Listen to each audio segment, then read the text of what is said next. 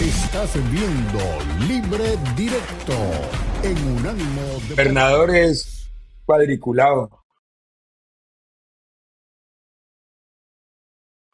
Sí. No, no, yo insisto en que es cuadriculado, pero no importa. Gracias por Yo sé, estábamos hablando de, del personaje que no nos deja apostar en la Florida porque es cuadriculado. Pero bueno, no nos metamos en temas políticos. Eh, es tiempo, como vamos a hablar de un ánimo entonces estábamos hablando en el intermedio de las apuestas y de las oportunidades que hay, porque Cora me estaba diciendo, ya puede apostar en la Florida, Mayorga. claro, si voy a los casinos, sí, ¿no? Ahí sí puedo apostar, pero de resto, yo no sé en línea cómo está la legislación, creo que no se puede apostar en la Florida en línea. Pero bueno, es tiempo de unánimo ver si para eso siempre está don Rafa Torres Patotas. Hoy trae el escudo del Manchester United o de quién es el escudo que trae en la gorra. ¿Sí es del Manchester United? No, no alcanzo a ver. Porque la de abajo es marca de ropa. Ese cocodrilo. Eh, Como ya ah, sí, sí me hizo acordar. Eh, Sin no, no, me importa. No, no me importa que lo de la marca de la camisa no me importa, además porque es normal. Le, cuento rápido una anécdota que me pasó con mi hijo cuando lo llevé a, aquí en, en, la zona de los Everglades. Está tan la contaminación del, de, la, de la industria, del, de, la, de la sociedad de consumo es tal que él cuando vio los primeros lagartos o los primeros cocodrilos, él me dijo, papá, mire un lacos. hay, un lacos ahí. Y yo, es decir, en ese momento no capté, dimensioné, el tema es la sociedad de consumo gringa. Primero conoció al Lacoste y después conoció a los tiburones, los, los, los, los cocodrilos. Entonces cuando vio los de la un, un Lacoste, ¿cuál Lacoste? Ah, me acordé del, del tema. Bueno, son las cosas de la sociedad de consumo. A ver, patota. Ha ganado buena lana en las apuestas porque no es barato. Entonces hay que Claro, viene bien la cosa. Sí, sí, sí, Viene bien la cosa sí, con sí, sí. Sí, el hombre. La gorrita el hombre de otro nivel. también, ¿eh? No es baratita la gorrita, ¿eh? Y el, y el cocodrilo en la camisa, o sea que está. No, no, no, no. Sí, sí, la, está la bien. Gorrita, la gorrita es porque ahora en noviembre, mejor director técnico de la Premier League, Eric Ten Hag. Ten Hag. Mejor jugador, Harry Maguire. Mejor gol, Alejandro Y mejor Garnacho. gol, Garnacho. Nos llevamos todo en noviembre. Todo lo que vamos a festejar este año ya lo festejamos. Sí. Ahora mira verdad, el tablero, No festejar mira el tablero, no mira el más. y hablamos en qué orden están, ¿no? Porque está el Arsenal, está el Liverpool, está el City y está el, ¿cuál es el? Ah, Pero no, el Aston Villa. Y, eso, después está el United. vamos a festejar este año ya se festejó en noviembre. Entonces hay que portar la gorra ahorita. Es hoy o nunca.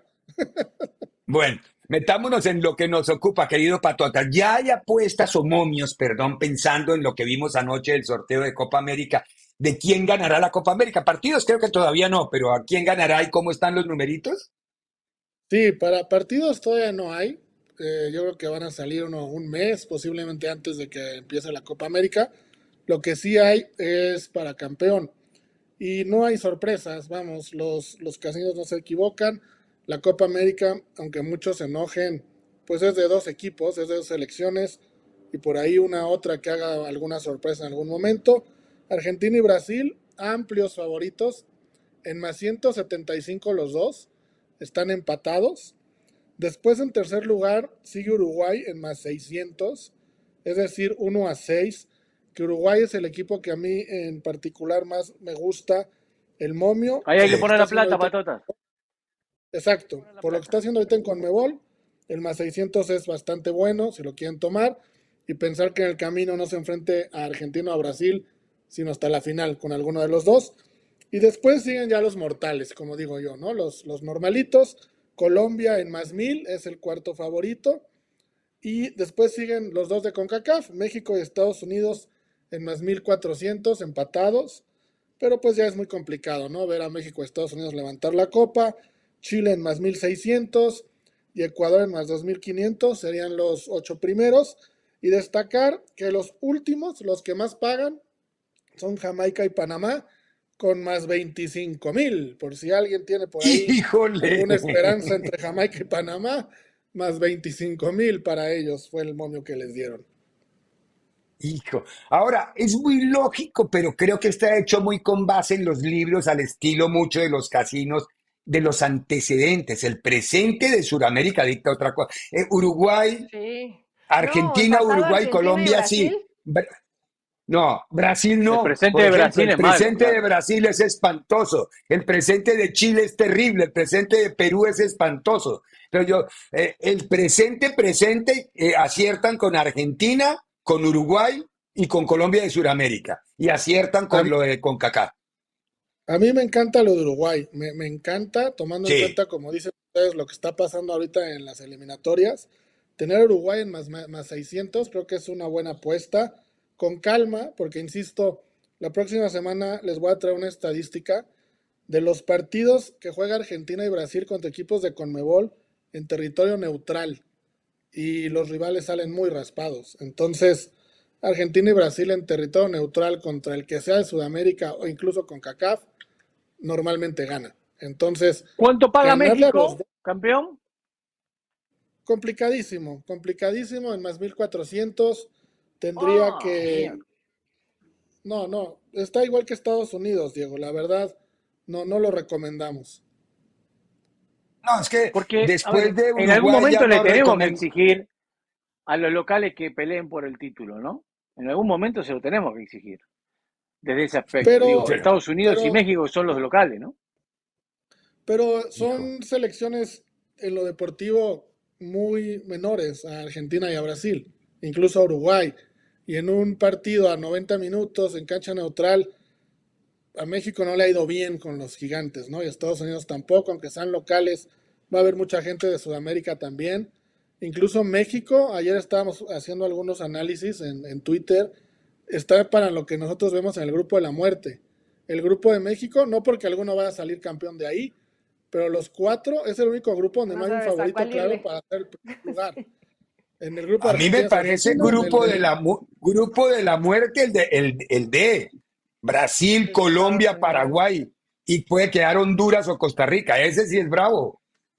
Pero ahí tendrías a Brasil como favorito. México tiene el grupo de la vida, del cielo, de la más fácil de todas. Una Venezuela que apenas comienza. No, el presente de las cuatro selecciones es muy malo. Las cuatro selecciones son muy, son, son muy parejas. Si quitas a cualquiera de esas ah. cuatro y pones a Brasil o a Colombia o a Argentina, claro que está en el grupo más fácil. Pero siendo México, ese grupo no es fácil, ni para ninguno de los, de los cuatro es fácil. Es muy parejo, pero no diría... complicadísimo. A mí se me hace más difícil inclusive el grupo C. Estados Unidos, Uruguay, Panamá, creo que Panamá, digo, yo sé que hay dos favoritos, pero Panamá es un rival que también está jugando bien y ha crecido. Patotas, eso es de la Copa América, todavía falta un montón para seguir dentro de estas apuestas. Algo que apostarle interesante al fútbol mexicano este fin de semana, eh, un ah, partido muy abierto y otro, y otro que ya está más que liquidado, ¿no? Como es el caso de tu América. Sí, bueno, el América, eh, como ya sabemos, ganó 5-0. Ahora el, sábado es favorito en menos 267. El empate en más 400 y San Luis hasta más 650. Realmente en el encuentro como tal no le vemos mucho valor. Y además hay que estar pendientes si América sale con los titulares, sale con suplentes, hace una combinación. Entonces, ahí no. Donde sí podríamos apostar algo es en ambos anotan. Creo que San Luis por orgullo tendría que intentar meter un gol, tendría que intentar por lo menos no perder el juego. Y un ambos anotan, creo que es viable, en menos 125. Y por América tomar algún, algún jugador como Henry Martin, Quiñones, Diego Valdés para hacer un gol. Henry está en menos 129, Quiñones menos 108, Diego Valdés más 145. Y para los que sean más arriesgados, por ahí buscar un gol de la Jun si es que juega, de algún defensa central, del mismo Jonathan Dos Santos que está en más 600, pero más de eso, la verdad no lo recomendamos mucho. Nunca en la historia de las liguillas, un partido de vuelta, un, visitante ha ganado 6-0, que es el marcador que San Luis necesita, ¿no? Y si a eso, le sumamos, si a eso le sumamos, San Luis en torneos cortos solo ha ganado dos veces en el Estadio Azteca. La temporada pasada en los cuartos de final, que ganó 2-1, pues el global no le alcanzó. Y en el 2021-22, que ganó 3-2, no le serviría el marcador. Y nos tenemos que remontar hasta la otra victoria, hasta la apertura 2005-2006, cuando la franquicia era Veracruz. Recordemos que este San Luis viene de ser Veracruz, que le ganó a América 2-1. Es decir, han ganado tres veces desde el 2000 en el Azteca y ninguna victoria por más de dos goles. Entonces, no, no hay manera que San Luis pueda, ganar, ¿no? Y del otro lado, en la otra semifinal, Tigres está como favorito en menos 119, el empate en más 275 y Pumas en más 300. Pareciera que está más pareja, pero los números nos indican una disparidad impresionante a favor de Tigres. Desde que se inventaron los torneos cortos, que es en el, en el verano 2000-2001, han jugado 26 partidos en la cancha de Tigres. De esos 26, Pumas solo ha podido ganar 2. Han empatado 7 y Tigres ha ganado 17. 58 goles a favor de Tigres por 17 de Pumas. O sea, Pumas no suma ni un gol por partido en las veces que ha ido a visitar a, a los Tigres. Y en esos 26 partidos, que solo ganó dos veces, ganó en el clausura 2014 2-1 y nos tenemos que remontar hasta la apertura 2009 para encontrar un Tigre 0 Pumas 2, que sería el marcador que le serviría a Pumas para, para, para pasar. Entonces, los números también toda tienen. La estadística está en contra. Toda, toda, ¿no? Entonces, no, no hay mucha, mucha esperanza para Pumas. Posiblemente ahí también iríamos con el gol de Guiñac, si es que gana, y si es que anota, pues si que juega, perdón, y hace gol y me quedaría con Tigres en menos 119 como favorito a ganar el partido. Uf, Más claro, además buenísima todas las explicaciones y son buenísimos los datos históricos de lo que nos trae de Patotas. Betis y, el Madrid, yo sé que ese no lo tenía usted como muy programado todavía, pero eh, hay numeritos está preocupado, y lo mismo el, está preocupado. el Barcelona, no, el Barcelona el Barcelona-Girona también, que se, se, enfrenta el otro líder, el Girona, el equipo de Michel. Sí, Real, Real Betis está en más 300, el empate en más 280 y el Real Madrid en menos 117. en apuestas no debería tener problema el Real Madrid. Mientras no supere el menos 120, creo que va a estar bien. Y el otro partido que me preguntas es el de Barcelona en contra Barcelona-Girona. Barcelona en menos 189 el empate en más 375 y Girona en más 433. Aquí lo único que puede preocupar, acuérdense, Barcelona en menos 189.